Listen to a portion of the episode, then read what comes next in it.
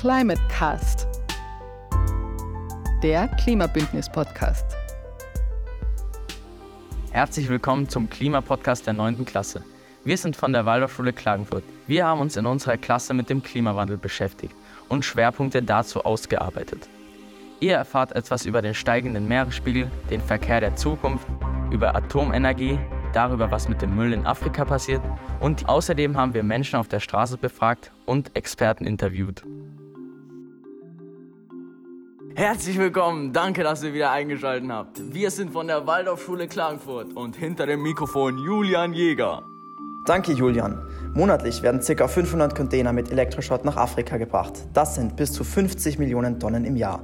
Der große Anteil dieses Mülls landet in Ghana. Und was man gegen diese Verschmutzung machen kann und weitere Fakten erzählt euch jetzt der Rest unseres Teams. Im Jahr 2000 wurden 550 Millionen Tonnen nach Afrika geschifft. 19 Jahre später hat sich diese Nummer verdreifacht. 1,7 Millionen Tonnen landen auf dem Kontinent. Das sind 3,8 Kilogramm pro Person. Das meiste davon landet in Akbok Bloshi, ein Slum in Ghana. Durch den giftigen Elektromüll beeinflusst es die Leute dort sehr und es gab an der Küste bereits ein riesiges Fischaussterben. Der Großteil der Leute dort verdient ihr Geld, indem sie in den riesigen Haufen von Müll Eisen oder Zink sammeln und ihn dann an Elektrohändler weiterverkaufen. Für einen halben Beutel Eisen bekommt man zum Beispiel 80 Cent. Wer verdient denn eigentlich an der Vermüllung? Der meiste Müll kommt wie gesagt von großen Konzernen, die ihre Fehlprodukte oder übrig gebliebene Müll einfach nach Afrika schiffen, weil es das billigste ist und weil die Leute in Afrika nichts dagegen tun können. Doch was kann man dagegen tun? Noch immer gäbe es in den meisten Ländern in Afrika keine funktionierende Entsorgungs- und Recyclingstruktur. Dabei könnte die Umwelt- und auch die Rohstoffprobleme gelöst werden. Außerdem könnten wir in Europa darauf achten, nicht unnötige Ressourcen zu verschwenden, damit die nicht nach Afrika verschifft werden. Außerdem könnten wir darauf achten, zu recyceln und Secondhand-Klamotten zu kaufen. Für weitere Meinungen haben wir jetzt noch ein paar Leute auf der Straße befragt. Wie entsorgen Sie Ihren Müll? Im Mistkübel so gut wie es geht getrennt noch. Ähm, wenn Sie Lebensmittel kaufen, im Laden halt, achten Sie auf die Verpackung. Soweit es geht schon. Also ich versuche nicht Sachen zu kaufen, die fünfmal verpackt sind oder so. Oder so gerade offenes Obst so halt mit eigenen Behälter zu kaufen. Ja. Und wenn Sie Lebensmittel kaufen, schauen Sie dann auch auf die Verpackung? Ja, obwohl es sehr schwer ist, was ohne Plastik zu finden, muss ich sagen. Die letzte Frage, haben Sie Angst vor der Zukunft? Eher für die Zukunft meiner Kinder und Enkelkinder. Für meine, mir kommen noch halbwegs klar, aber für meine Kinder und Enkelkinder habe ich Bedenken schon ein bisschen, ja. Okay, vielen Dank für Ihre Zeit. Wie entsorgen Sie Ihren Müll? Ähm, ganz ehrlich, einfach ähm, ungetrennt, also Restmüll einfach. Wenn Sie Lebensmittel einkaufen, achten Sie da auf die Verpackung? Ähm, inwiefern? Ja, halt, ob die Packung Plastik ist oder ob ihr so von der Wurstdecke holt und nicht aus dem Kühlregal. Ähm, eigentlich nicht, ne. Äh, wie entsorgen Sie Ihren Müll? Ähm, also mit Mülltrennung zu Hause einfach. Okay. Wir haben drei verschiedene ähm, ja, Körbe zum Entleeren. Äh, und wenn Sie Lebensmittel einkaufen, gucken Sie auch auf die Verpackung? Ja, meistens schon. Also ich versuche Plastik zu vermeiden. Okay. Ähm, es gibt schon viele Umweltprobleme und man merkt das immer mehr. Hallo, ich bin Lars, Philipp und Joel und wir erzählen euch etwas über Energie. Wir alle brauchen Energie, um Lebensmittel haltbar zu machen, um hygienisch zu sein und vieles mehr. Die meiste Energie verbraucht die Heizung, danach kommt das Zubereiten von Lebensmitteln und die Mobilität. Obwohl es immer mehr Haushalte schaffen, auf erneuerbare Energien umzusteigen, ist die Anzahl von Verbrauchern ohne erneuerbare Energien überwiegend. Österreich ist eins der Länder, das Atomenergie zukauft. Unsere Gruppe hat sich das Thema Atomenergie genauer angeschaut und einige Interviews mit Passanten, Studenten und einem Experten durchgeführt. Und was halten Sie von Atomenergie? Ähm, also, ich habe vor ein paar Tagen mit ähm, äh, Photovoltaik-Experten gesprochen, der gemeint hat, wenn wir in den nächsten Jahren auf wirklich alle Dächer Photovoltaik installieren, dann können wir auch unabhängig werden von Atomenergie, was cool wäre. Ähm, soweit ich weiß, kann man sehr schwer mit einem Atommüll umgehen. Mhm. Und äh, mit der Strahlung, die davon ausgeht. Und ähm, ich glaube nicht, dass es eine gute Lösung ist, das irgendwo zu vergraben oder, oder im Meer zu versenken. Aktuell ähm, bestehende Kraftwerke sind ja schon da, also keine Ahnung, werden wir sie wahrscheinlich nur ein bisschen brauchen, bis wir die Energiewende schaffen, aber ich hoffe, dass wir davon wegkommen. Was glauben Sie, welche Energie wird in der Zukunft relevant? Wahrscheinlich Windenergie, Sonnenenergie, ähm, vielleicht Geothermie, ähm, aber auch äh, wahrscheinlich weiterhin irgendwelche traditionellen Sachen. Was halten Sie von Atomenergie? Ich glaube, dass das Risiko für äh, einen Unfall einfach nicht tragbar ist. Was hältst du von Atomenergie? Von Atomenergie halte ich sehr, sehr wenig. Für mich ist eigentlich ganz klar, dass die Energie der Zukunft ein Energiemix aus Solar, Wind und Wasserkraft sein muss. Und äh, wie denken Sie, dass wir das äh, bald ersetzen können? Na, das liegt natürlich an den jeweiligen Bundesländern und an den Landesregierungen in den jeweiligen Bundesländern, wie man zum Beispiel jetzt auch in Kärnten sieht. Es ist wahnsinnig schwierig, äh, ein paar Windräder aufzubauen, ähm, da wo es eindeutig niemanden stören würde grundsätzlich und wo es definitiv möglich wäre. Also ich sehe die Verantwortung dabei ganz klar bei der Politik. Und denken Sie, dass es in Entwicklungsländern möglich sein wird, alternative Energien? Also ich glaube, den Schritt nach vorne müssen auf jeden Fall jetzt mal die Länder machen, die sich auf jeden Fall auch sehr gut leisten können. Gerade wir in Europa haben da die Möglichkeiten. Und äh, das wäre auf jeden Fall jetzt mal momentan der erste Schritt. Wie es dann in ein paar Jahren in Entwicklungsländern aussieht, da müsste man dann auch schauen, dass man da vielleicht Supportfonds aufbaut oder dass man das irgendwie über die EU oder über andere Bündnisse finanzieren könnte. Ich glaube schon, dass die Möglichkeit besteht. Ähm, es wäre aber noch sehr viel Arbeit auf dem Weg, ähm, die getan werden muss. Was halten Sie denn persönlich von Atomenergie? Ja, Atomenergie, äh, damit ist wahrscheinlich die Atomkraft gemeint. Atomkraftwerke, ja, äh, an sich äh, spricht man von einer sauberen Energie, was ja so gesehen äh, auch stimmt. Andererseits muss man dazu sagen, es wird radioaktiver Müll produziert. In dem Sinne ist es nicht ganz sauber. Ähm, was die Effizienz betrifft, ist es vielleicht auch nicht das Kraftwerk, das die höchsten, höchsten Wirkungsgrad besitzt. Es handelt sich im Prinzip um eine äh, Wärmemaschine, Wärmekraftmaschine, wo man den Wirkungsgrad im Bereich von ja, 60 Prozent vielleicht ansiedeln kann, wo man mit anderen Kraftwerken wesentlich höher auch rauskommt. Ja. Von der Effizienzrate, welche Kraftwerke würden Sie bevorzugen? Ja, effizienter ist zum Beispiel, ähm, also jetzt natürlich alles, was mit ähm, direkter Umsetzung elektrischer Energie zu tun hat. Das natürlich an erster Stelle würde ich jetzt Photovoltaik nennen. Aber alles, äh, wo äh, die Energie nicht, also direkt, bei der Atomkraft ist es ja so, da wird die Energie in Wärme und dann die Wärme in Elektrizität umgewandelt. Also da fällt schon viel an, an Wärme, an Energie geht da schon verloren, ja. Und finden Sie persönlich, dass Atomkraft eine grüne Energie ist? Ja, wie schon gesagt, also sauber in dem Sinne ist es ja eigentlich nicht. In dem Sinne keine grüne Energie, weil das größte Problem ist natürlich im Allgemeinen, wenn es um Radioaktivität geht. Äh, wir haben da Halbwertszeiten, die sind in dem Millionenbereich, also Millionen von Jahren. Und ähm, ja, das geht über viele Menschenleben hinaus. Da spielen wir eigentlich mit dem, was, wir, was die Zukunft unserer Kinder betrifft. Ja, also eher nicht grün, würde ich mal sagen. Ja. Durch die verschiedenen Meinungen kamen wir zu der Erkenntnis, dass die Atomkraft ein umstrittenes Thema ist und dass es für die Zukunft keine Option ist. Hallo, wir sind Konstantin, Jakob und Janusz. Und unser Thema ist der Anstieg des Meeresspiegels und warum New York untergeht. Es gibt mehrere Gründe, warum der Meeresspiegel ansteigt. Zum Beispiel, weil die Pole abschmelzen und weil die Wassertemperatur ansteigt. Seit Beginn des 20. Jahrhunderts ist der Meeresspiegel um rund 20 cm angestiegen. Pro Jahr steigt der Meeresspiegel um ca. 4 mm. Forscher schätzen, dass der Meeresspiegel bis zum Ende des 21. Jahrhunderts um 25 cm bis über 1 Meter ansteigen wird, je nachdem wie viel CO2 ausgestoßen wird. Dieser Anstieg ist nicht nur schädlich für betroffene Regionen, sondern auch für Tiere und Menschen, vor allem Eisbären. Studien weisen darauf hin, dass bis zum Jahr 2050 ein Drittel der Eisbären aussterben werden, weil ihr Lebensraum immer kleiner wird. Die Menschen sind auch davon betroffen. 50 Prozent der Weltbevölkerung leben an der Küste und müssen deshalb dagegen etwas unternehmen. Wir haben ein paar Leute zu diesem Thema interviewt und befragt. Was glauben Sie, sind die Ursachen vom Anstieg des Meeresspiegels? Ein Anstieg des Meeresspiegels.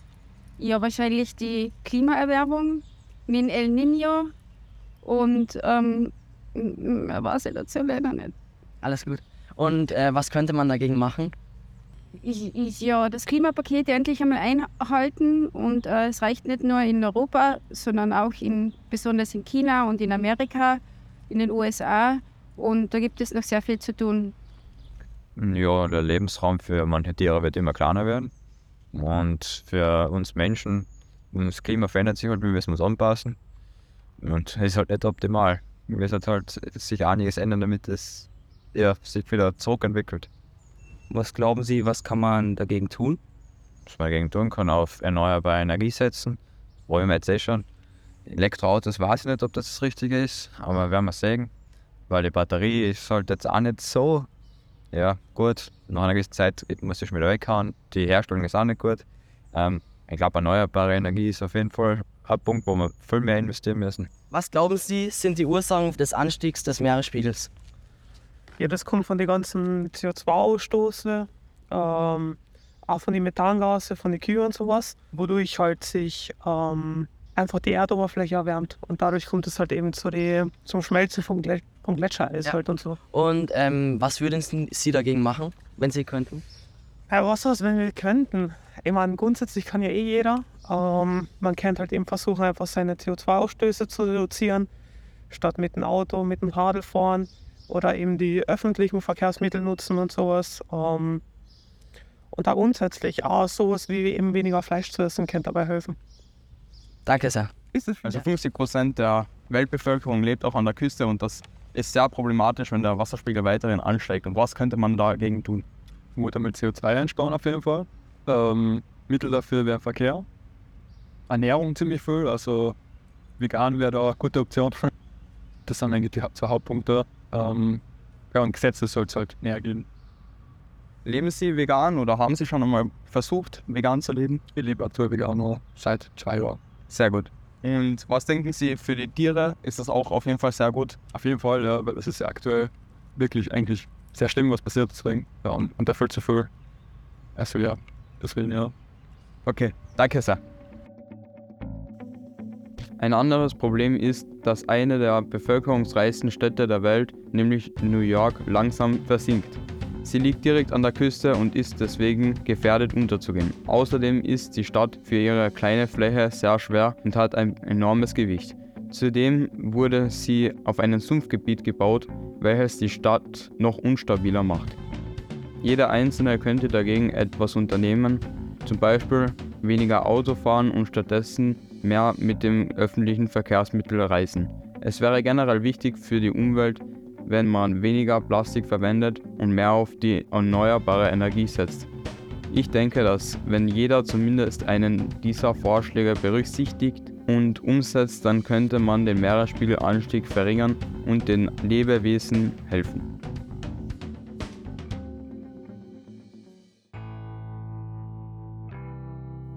Wir beschäftigen uns mit dem Thema, wie wir uns in der Zukunft fortbewegen können. Momentan ist der Verkehr das Klimaproblem Nummer 1 in Österreich. Etwa 80 Prozent des Erdölverbrauchs fließen in den Sektorverkehr. Der steigende motorisierte Pkw-Verkehr hat dabei einen großen Anteil. Gerade im Bereich Mobilität können wir persönlich viel zum Klimaschutz beitragen, wie etwa durch die Nutzung öffentlicher Verkehrsmittel, das Radfahren oder zu Fuß gehen. Diesel- und Benzinmotoren emittieren pro Liter Treibstoff um die 2,5 Kilogramm CO2. Fliegen emittiert wesentlich mehr und ist schädlicher als Autofahren. Zu Fuß, mit dem Rad, dem Roller oder öffentliche Verkehrsmittel zurückgelegte Wege helfen nicht nur das Klima zu schützen. Bewegung an der frischen Luft fördert auch die Gesundheit. Außerdem fördert Bewegung an der frischen Luft die körperliche Entwicklung und die Konzentration im Unterricht sowie das soziale Miteinander. Denken Sie, dass E-Mobilität die Zukunft ist? Schwierig. Also mit äh, Elektroautos und so weiter, da gibt es ja Nachteile auch sehr viele. Also ich glaube, das ist noch nicht so weit, wie es sein sollte. Aber vielleicht mit Wasserstoff. Also ich bin jetzt kein Experte, aber Wasserstoff könnte interessant werden in Zukunft. Aber ja, ich bin noch gespannt. Also, also mit E-Autos habe ich ein Problem, ja. Was die, was die Produktion angeht. Also die Rohstoffe, die da gebraucht werden, die sind natürlich, werden unter menschenunwürdigen Bedingungen abgebaut und das, glaube ich, ist nicht ideal. Was halten Sie davon? Ein E-Auto wird auf die Dauer nicht funktionieren, weil wenn wir mit dem Strom jetzt auch schon Probleme haben, was wird denn, wenn jeder ein E-Auto fährt? Und dann passieren, also da kommen wir sehr nicht zusammen, aber weiß ich nicht, Wasserstoff ist halt das, die Option, was man hört, aber so, ich bin kein Experte. Okay. Also ihr würdet sagen, E-Autos schaden eher der Umwelt? Ja, schwierige Sache. Also normale Autos mit Verbrennermotor schaden auch der Umwelt. Ja, was dann unterm Strich das Bessere ist, ist dann die Frage. Aber also ich, ich glaube nicht, dass E-Autos die Zukunft sein werden. Wenn wir uns anschauen, die Produktion von den E-Autos, kann man auch nicht von umweltfreundlich reden, wenn man es wieder, so irgendwas einmal gelesen, wenn man es wieder vergleicht miteinander, dann kommt es trotzdem wahrscheinlich wieder aufs Gleiche hinweg. Produktion und Verbrauch, also schwere Sache. Und wie bewegen Sie sich im öffentlichen Verkehr? Also fahren Sie mit dem Bus oder mit dem Auto? Ist ein bisschen gemischt. Also wenn ich ein Auto zur Verfügung habe von meinen Eltern, mit dem Auto gerne, sonst mit dem Motorrad und wenn Motorrad äh, fürs Motorrad schlechte Bedingungen sind, wettertechnisch, dann mit dem Bus oder mit dem Rad. Auto. Wie bewegst du dich im Straßenverkehr fort? Also grundsätzlich eigentlich sehr viel mit den öffentlichen Verkehrsmitteln und ansonsten zu Fuß. In Klagenfurt geht das ja Gott sei Dank. Ich wohne relativ zentral und ich kann zu Fuß in die Innenstadt und zur Uni gehen. Das ist eigentlich sehr viel. Und wie machen Sie das mit den weiten Strecken? Also sofern es möglich ist, ich habe ein Klimaticket, ähm, schaue ich, dass ich mit dem Zug fahre. Es gibt ja meistens auch dann Zugverbindungen, wo du dann irgendwo anders in einen Bus umsteigst oder ähm, mit anderen Öffis das verbinden kannst und wirklich nur, wenn es wirklich notwendig ist, mit dem Auto. Noch eine weitere Frage. Sie haben sicher schon von den Elektroautos gehört. Glauben Sie, dass diese Autos die Zukunft übernehmen werden? Das ist eine wahnsinnig schwierige Frage, weil es auch mit den Elektroautos immer noch wahnsinnig viele Probleme gibt. Ähm, das ist eine Frage, die kann ich so jetzt pauschal nicht beantworten. Es ist natürlich keine schlechte Lösung. Es gehört trotzdem noch viel daran weitergearbeitet, bis es die perfekte Lösung gibt für den Verkehr der Zukunft. Äh, denken Sie, dass E-Autos wirklich die Zukunft sind? Die Zukunft von, von was für einer Mobilität? Ja. Ein Teil der Zukunft. Inwiefern äh, schaden die E-Autos auch der Umwelt?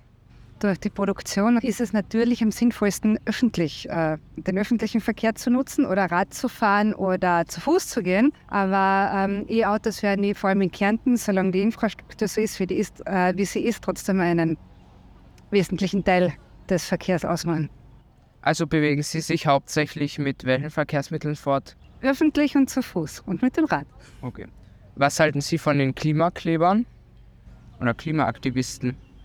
Äh, ich finde, sie vertreten äh, berechtigtes Anliegen, äh, wobei die Art und Weise, wie sie es machen, natürlich auf Unverständnis stoßt, aber manchmal muss man öffentliches Aufmerksamkeit auch mit Unverständnis erregen, solange sich das im gesetzlichen Rahmen befindet. Also ob sie jetzt grundsätzlich wirklich so sehr schaden oder nicht, dafür bin ich nicht Expertin genug. Ich glaube schon, dass sie eine nicht schlechte Alternative sind zu äh, Verbrennungsmotoren, dass die, äh, das Konzept an sich auch mit der Entsorgung der Akkus noch nicht perfekt ausgefeilt ist, das ist mir natürlich bewusst.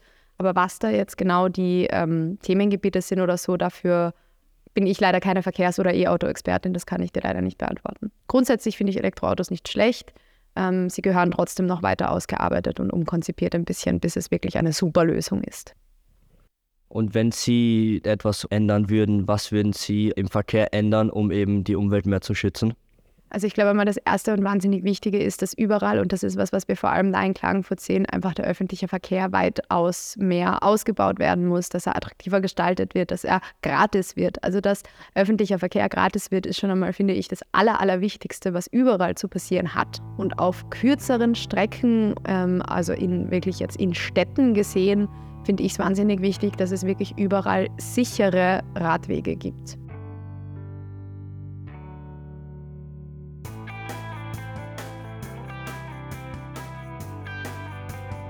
Leute, ich habe heute die Chance, einen Experten zum Thema Verkehrsmittel der Zukunft zu interviewen. Ich begrüße Thomas Schmidt, der ein großes Marketingteam bei Infineon führt.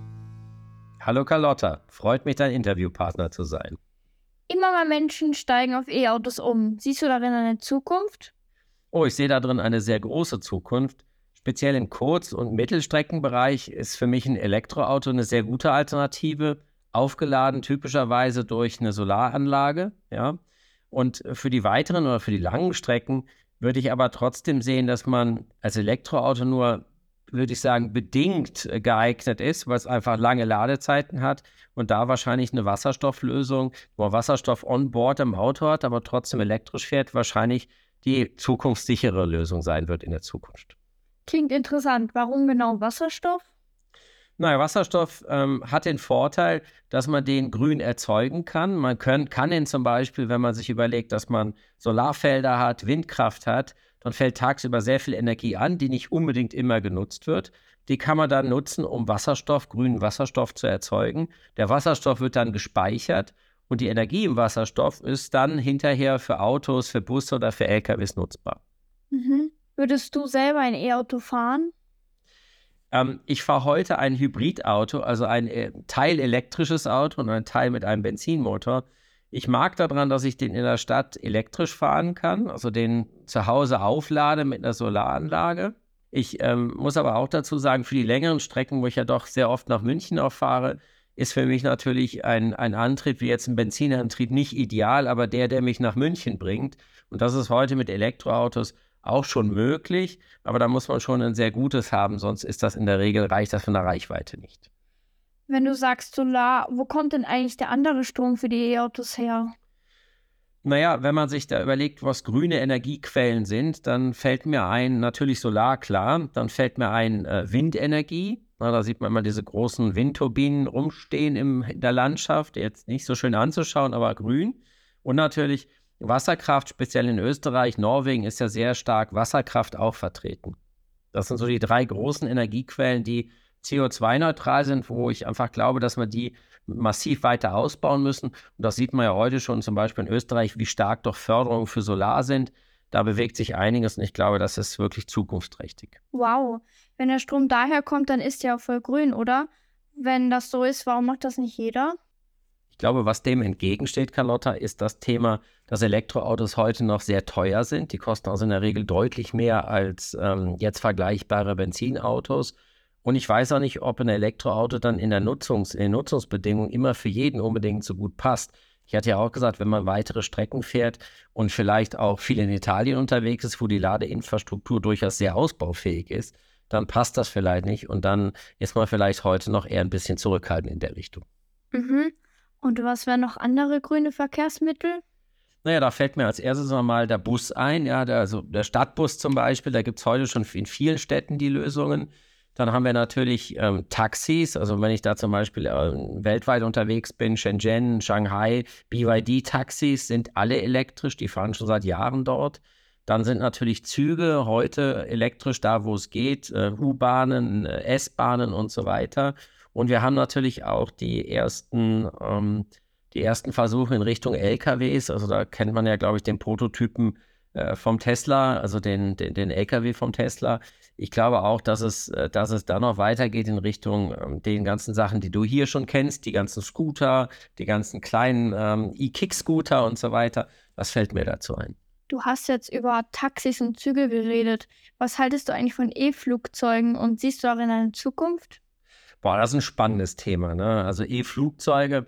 Ich glaube einfach, dass wir da heute ein Riesenproblem haben, dass nämlich die Batterien und die Leistungsdichte der Batterien es kaum zulässt, dass man über eine lange, über einen längeren Streck, über eine längere Strecke oder einen längeren Zeitraum überhaupt fliegen kann.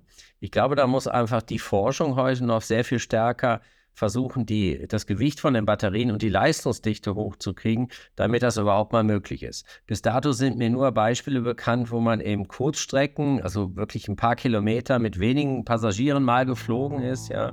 Ich glaube, auch beim Wasserstoff gibt es ähnliche Anwandlungen, wo man versucht hat, mit Wasserstoffflugzeugen da zu fliegen, aber auch das sind nur sehr kurze Strecken gewesen. Ich glaube, da muss einfach deutlich mehr Forschung passieren, dass das irgendwann möglich sein wird.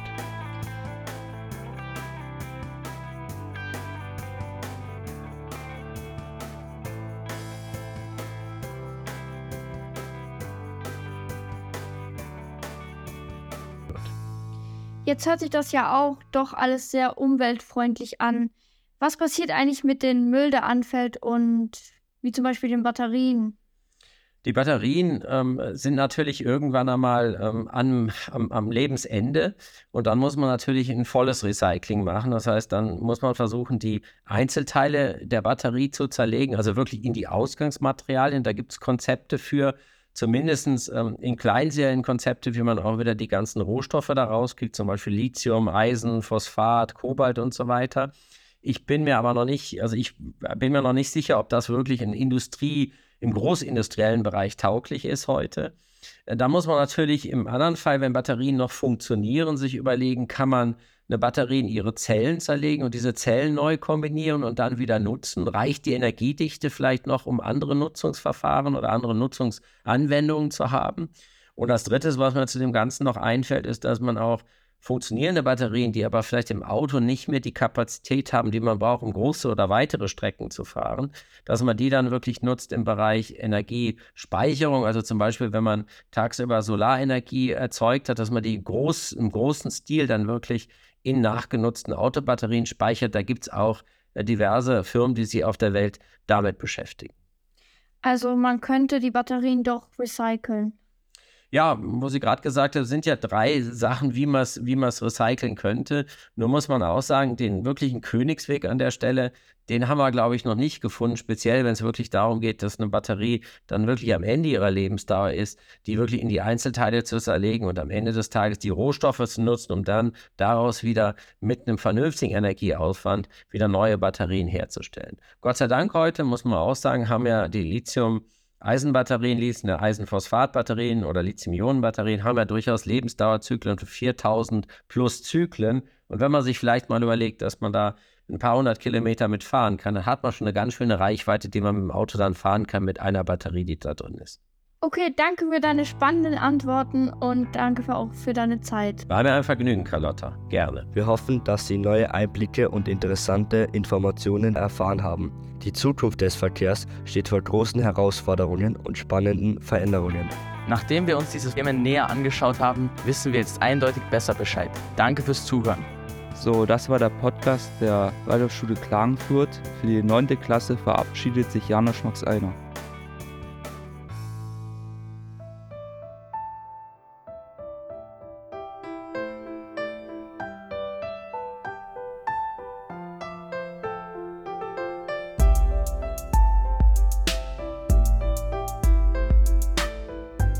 Climate Cast, der Klimabündnis-Podcast.